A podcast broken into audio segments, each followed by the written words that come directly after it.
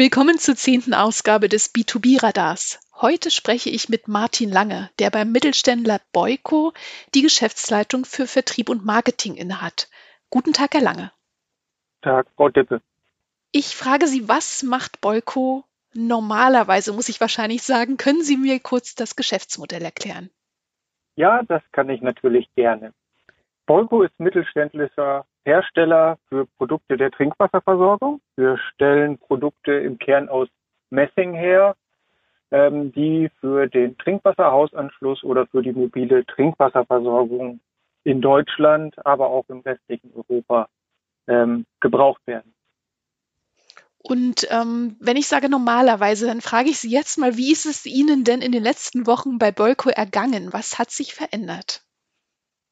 Ja, recht turbulent ist es uns ergangen.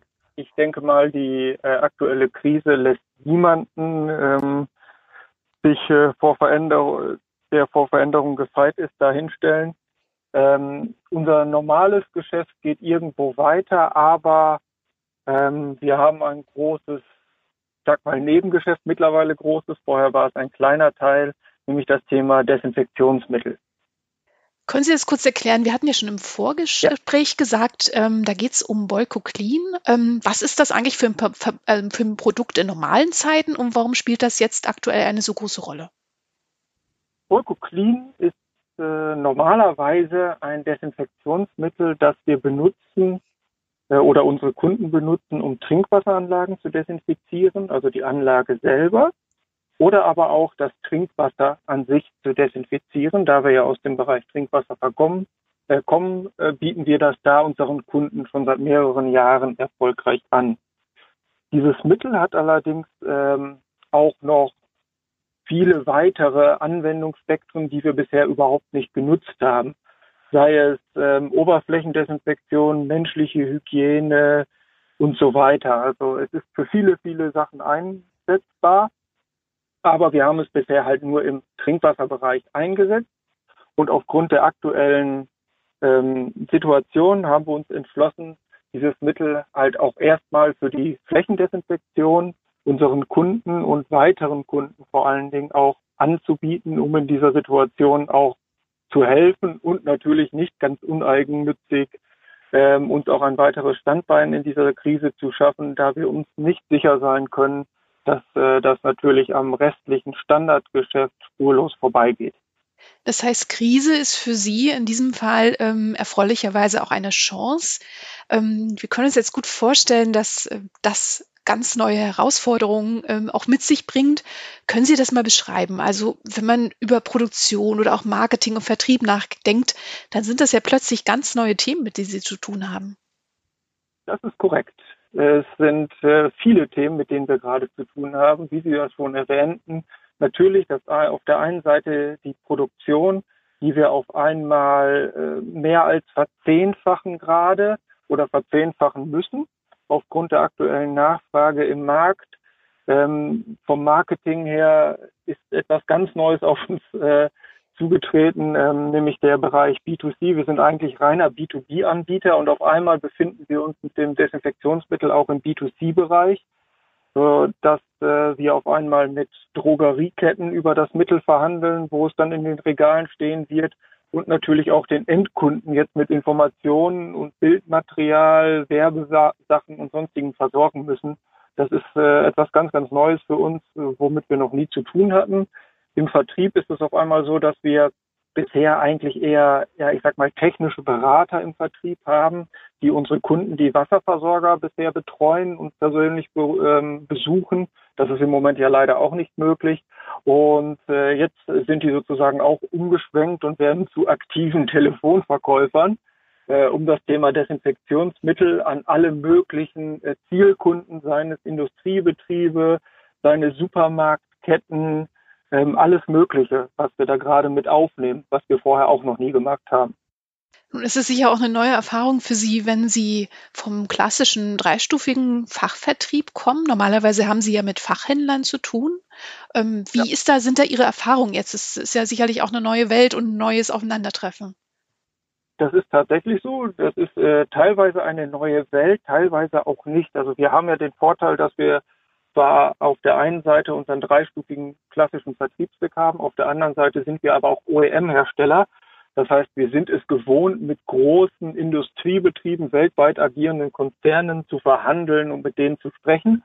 Und das hilft uns hier jetzt, diese Kombination aus beiden, dass wir auf einmal zwar auch Handelsorganisationen haben, mit denen wir uns auskennen, die aber weltweit oder europaweit tätig sind und äh, sehr, sehr groß sind.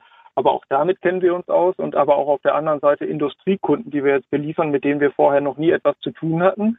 Aber auch da kennen wir die Ansprache, wie man mit großen Industriekunden umgeht. Das heißt, aus den ähm, aus den Wissen der Vergangenheit oder unseres bisherigen Geschäftes können wir vieles auf unser neues Geschäft jetzt sozusagen äh, adaptieren, wobei man sagen muss, gerade im B2C-Bereich, also im Endkundenbereich, ist natürlich eine ganz, ganz andere Ansprache gesetzt, wo man, äh, ich sage mal, im B2B-Bereich für das für den Marketingbereich halt kleinere Kapazitäten braucht, ist das natürlich im B2C-Bereich ganz, ganz anders. Und da ist auch ganz wichtig, die Marke führt.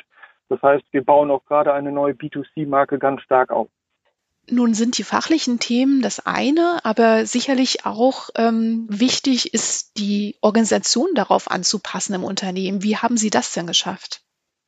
Das haben wir ehrlich gesagt aktuell noch gar nicht geschafft, sondern wir sind mitten im Prozess. Ähm, wir arbeiten schon seit circa anderthalb Jahren daran, unsere Unternehmensorganisation agiler aufzustellen, also auch in Teams zu arbeiten. Und das wird jetzt natürlich einerseits gerade stark auf die Probe gestellt, andererseits hilft uns das auch weiter, dass wir natürlich gewisse Tools dafür schon haben. Ähm, aber man merkt deutlich, dass auch Entscheidungen und ähm, Neuigkeiten deutlich schneller vonstatten zu gehen, als sie äh, in der Vergangenheit waren, wo früher Prozesse teilweise drei, vier Monate gedauert haben, geht das jetzt teilweise in Tagen oder sogar Stunden, dass da Entscheidungen getroffen werden und Themen abgearbeitet werden. Das heißt, man sieht auch eindeutig, wenn man will, wenn man das richtig steuert und wenn man die richtigen Leute an Bord hat, gehen Sachen auf einmal auch ganz, ganz schnell. Uns ist allerdings auch klar, dass das auf Dauer so nicht weitergeht. Es ist halt viel Adrenalin drin, viel positive Energie, dann kann man viel erreichen, was in Normalzeiten vielleicht so nicht geht.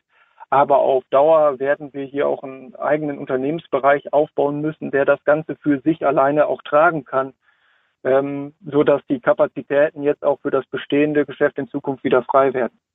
Sie sind der Vorreiter, was im Mittelstand Digitalisierung angeht. Also Sie wollten da auch immer Innovator sein und sind da auch lange schon strategisch unterwegs. Ähm, ich habe jetzt gehört aus dem Gespräch, dass äh, Beziehung und, und auch menschlicher Austausch jetzt gerade auch äh, extrem wichtig war in den letzten Wochen. Aber wie sehr hilft Ihnen denn da gerade auch ähm, ja, Ihr digitaler Status? Das ist eine gute Frage. Ich, also der digitale Status hilft uns, glaube ich, am Rande, um teilweise auch Prozesse einfacher abzugestalten, äh, aber auch in dem Thema Vertrieb zum Beispiel, wo man dann halt auch schon aufgebaute ähm, Kontakte und Plattformen zugreifen kann, die man vorher schon halt aufgebaut hat. Aber im Endeffekt ist es wirklich ein sehr großes menschliches Thema. Und wenn man Digitalisierung dann mal auf die Organisation runterbricht und sagt, was, was muss ich bei Digitalisierung für Organisation tun, heißt das natürlich, dass ich meine Organisation auch verändern muss. Weil ein Irrglaube ist natürlich, ich digitalisiere alles drumherum, aber die Organisation kann stark hierarchisch bleiben, wie sie ist. Das wird auf Dauer nicht funktionieren. Und da hat es uns schon geholfen, dass wir das verstanden haben und da schon in der Umsetzung sind, dass wir das jetzt machen können, was wir auch gerade machen. Dadurch, dass wir dann einfach schneller sind und schneller auch mit der Kommunikation untereinander. Wenn Sie kurz so die, die letzten Wochen mal Revue passieren lassen und jemandem, der da auch gerade ähm, an anderen Fronten kämpft äh, im Mittelstand, Tipps geben könnten, ähm, was wären so Ihre ja, Ihre wichtigsten Punkte, die Sie andere mit auf den Weg geben? Wichtigste Punkte wären auf jeden Fall einmal sich trauen, gerade in der aktuellen Zeit, nicht lange drüber diskutieren, machen. Das Ergebnis wird man schon sehen. Viel schiefgehen kann eigentlich im Moment nicht. Natürlich, schiefgehen kann immer etwas. Ähm, immer das, was auch einen deutschen Mittelstand auszeichnet, immer im Hinterkopf haben, dass wir hands-on sind, dass man Entscheidungen schnell, aber auch fundiert trifft. Und äh, vor allen Dingen, ganz, ganz wichtig, glaube ich, in der aktuellen Zeit, schauen, was man mit seiner Professionalität, mit seinem Know-how, seinem Wissen, äh, was man aus der aktuellen Situation dafür zie äh, sich ziehen kann. Weil das, was wir jetzt zum Beispiel auch tun, das können wir tun, weil wir irgendwo im Hintergrund das Know-how über bestimmte Themen haben. Aber eigentlich haben wir mit dem, was wir jetzt tun, in der Vergangenheit nichts zu tun gehabt. Und das kann ich da als Tipp mitgeben. Einfach mal gucken mit dem, was ich habe, mit meinen aktuellen Kapazitäten, sei es Produktion und natürlich Personal, zu gucken, was kann ich in der aktuellen Lage am Geschäftsmodell auch vielleicht verändern, das mir in Zukunft weiterhilft und mich einfach auch ähm, solider aufbaut. Wir wünschen Ihnen auf jeden Fall viel Erfolg dabei und vielen Dank für das Gespräch. Danke Ihnen auch, Frau Dippe. Das B2B-Radar erscheint immer donnerstags. Die erste Ausgabe im Mai können Sie also am 7.5.2020 hören und lesen. Bis dahin finden Sie auch alle bisherigen Ausgaben online unter mercateo.com-b2b-radar. Vielen Dank fürs Zuhören. Achten Sie gut auf sich und andere.